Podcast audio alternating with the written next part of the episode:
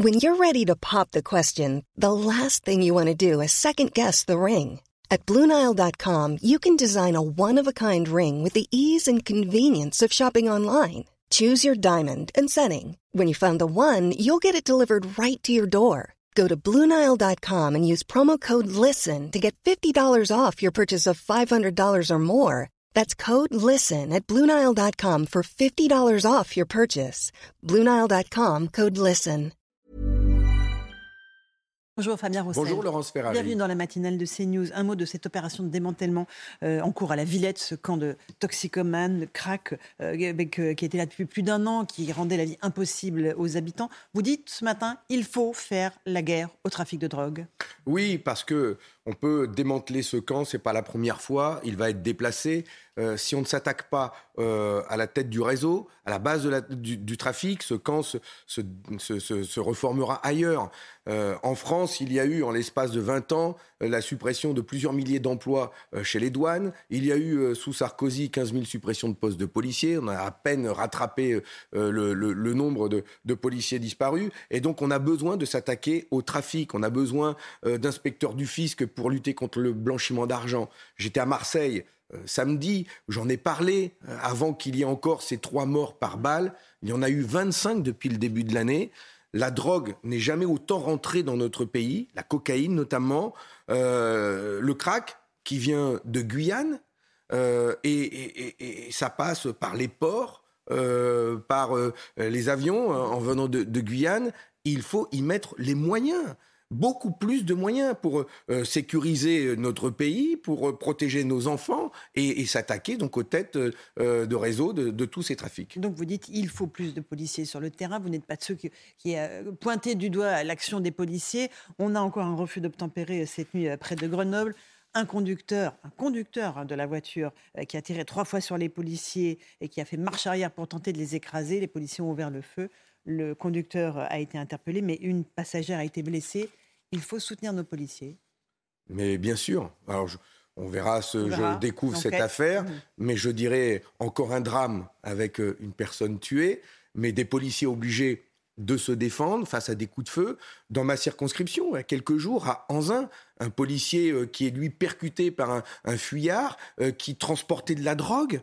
Euh, donc on voit bien que à l'origine de ces violences, à l'origine de ces drames, il y a des trafics. Il faut véritablement s'y attaquer. Il n'y a jamais eu autant de cocaïne qui est rentrée en Europe par les ports d'Anvers, en Belgique, par les ports du Havre, de Dunkerque, de Marseille. Les, salariés des, ports, euh, les, les, dockers sont parfois les premiers en ligne. Un d'entre eux a été euh, tué il y a deux ans, torturé et tué par la mafia et, euh, et on n'y met pas les moyens. Donc j'interpelle le ministre Darmanin, je demande à ce qu'il y ait beaucoup plus de moyens de police, de gendarmerie. D'ailleurs, on va auditionner euh, le responsable des, des, euh, de la gendarmerie ce matin même en commission défense pour qu'il y ait des moyens de lutter contre ces trafics, et notamment euh, en Guyane. Et je dirais d'ailleurs que la misère, la pauvreté est bien souvent à l'origine de ces trafics. Ceux qui transportent la drogue, les mules, qui ont euh, euh, des, des, des, kilos parfois de drogue dans leur corps et qui prennent l'avion.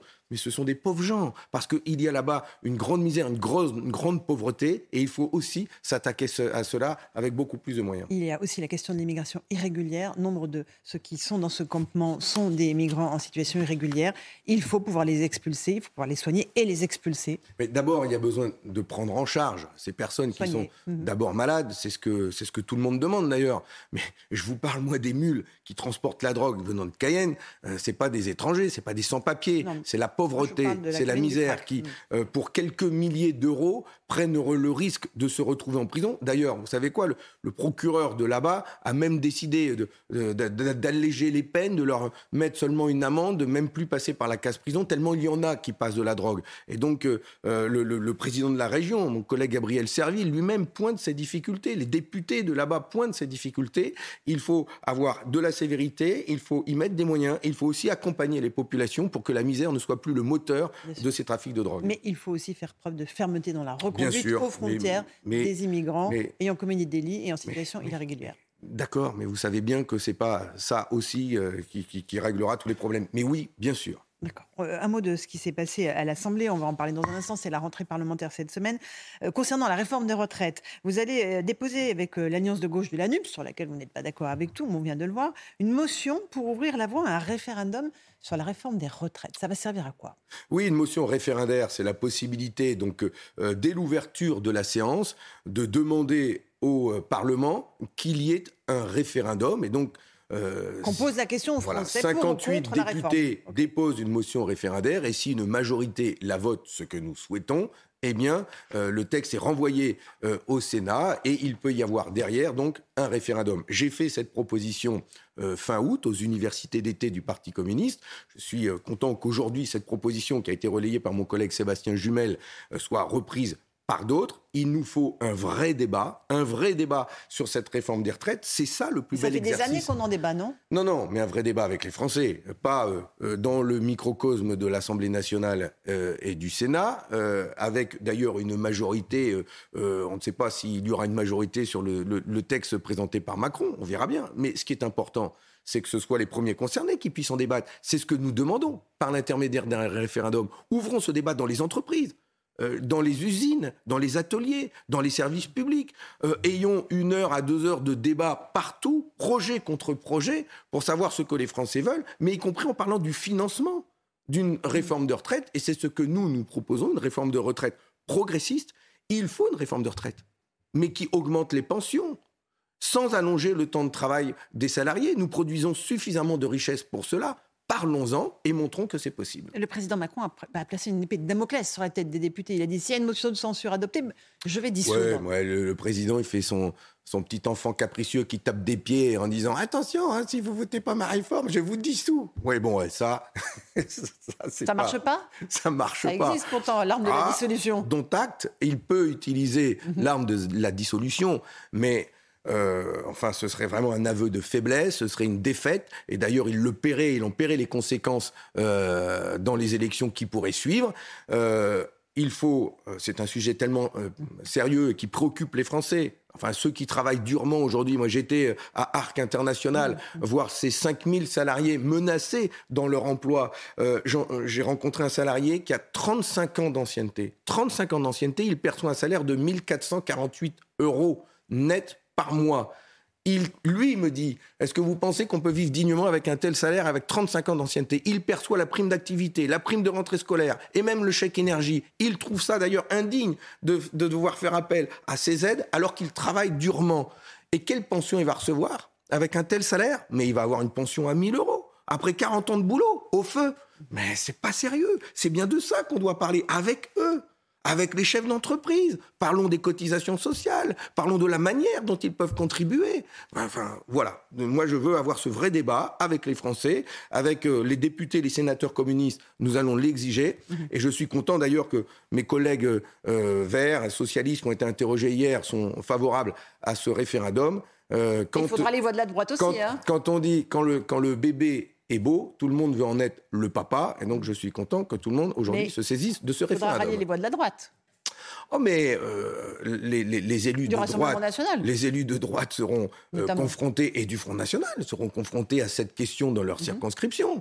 Les Français pourront aller leur titiller euh, la, la, manche là en leur disant alors vous êtes pour le référendum ou contre? Voilà, allons-y, ayons ce débat. un petit mot de l'assurance chômage, c'est un autre de vos combats. Olivier Dussopt, le ministre du Travail, appelle les députés à sortir des caricatures qui ne visent pas à culpabiliser ceux qui sont privés d'emploi. Vous lui faites ce procès? La caricature, Monsieur Dussopt, je lui dirais, euh, c'est d'aller rencontrer ces salariés de Bridgestone. Ils sont 864 euh, euh, à avoir été licenciés. Aujourd'hui, parce que je les ai rencontrés aussi, hier, dans ma tournée, du monde du travail, 17 mhm. mois de fermeture. Il y a aujourd'hui, sur 864 salariés, 20 qui ont retrouvé un CDI et 10 un CDD.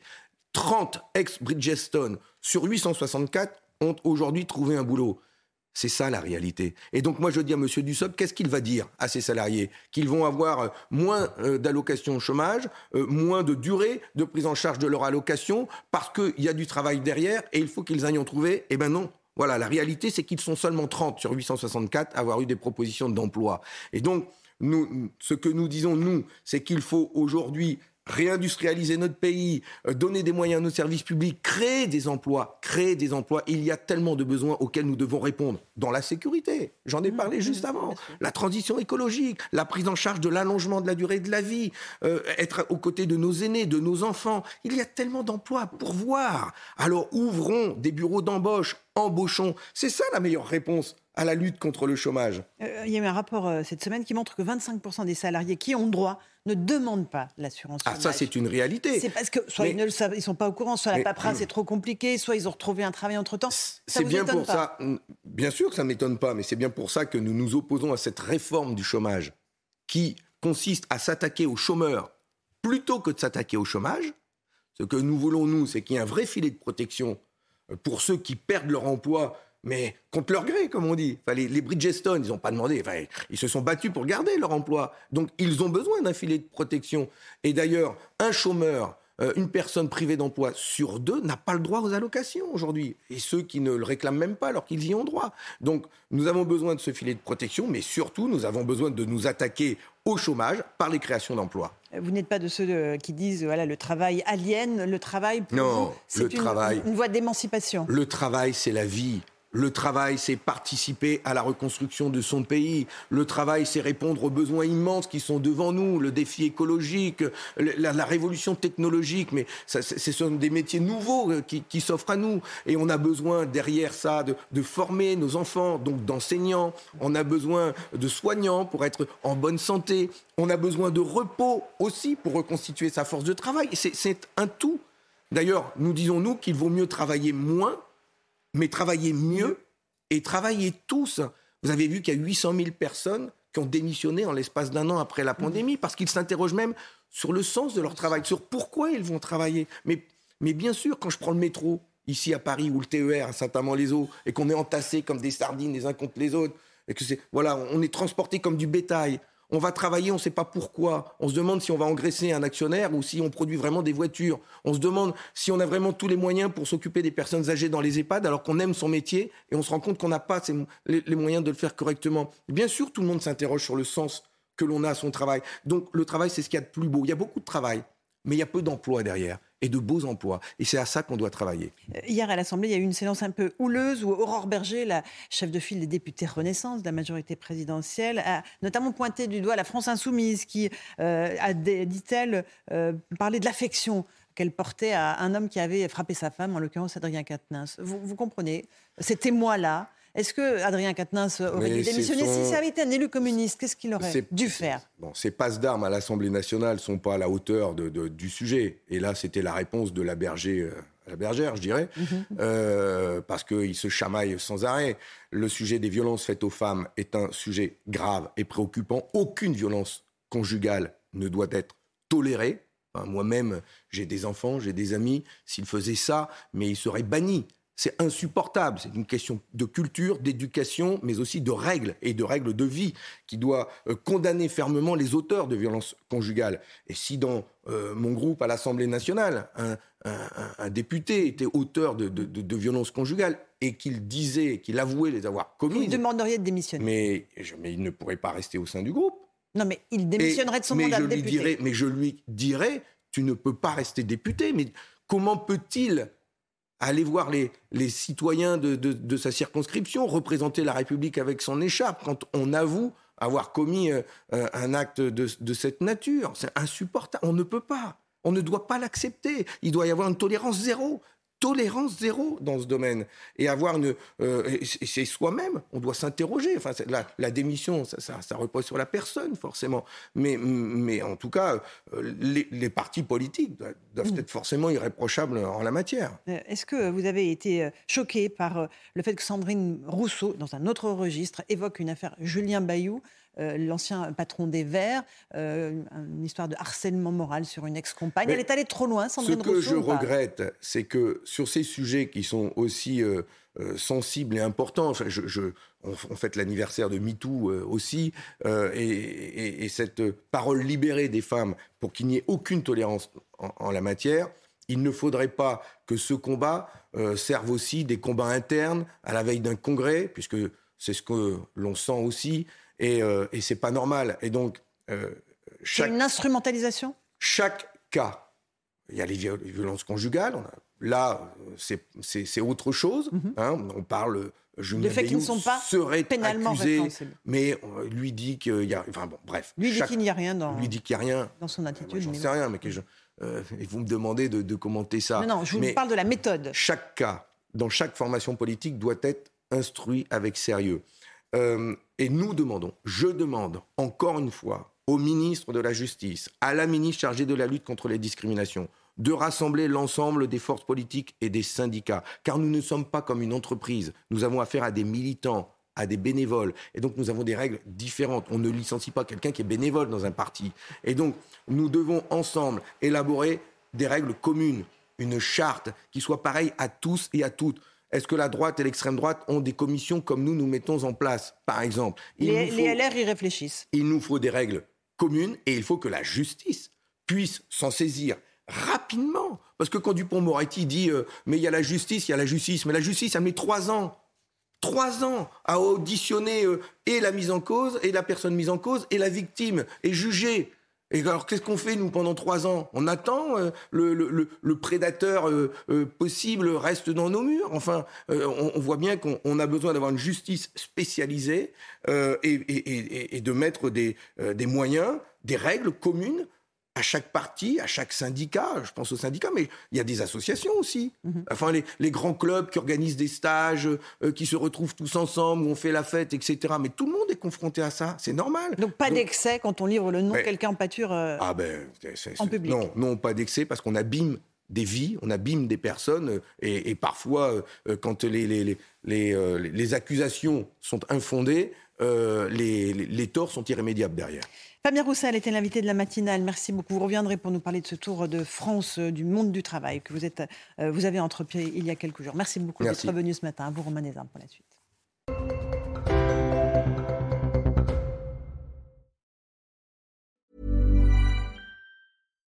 Support comes from ServiceNow, the AI platform for business transformation. You've heard the hype around AI. The truth is, AI is only as powerful as the platform it's built into. ServiceNow is the platform that puts AI to work for people across your business, removing friction and frustration for your employees, supercharging productivity for your developers, providing intelligent tools for your service agents to make customers happier. All built into a single platform you can use right now. That's why the world works with ServiceNow.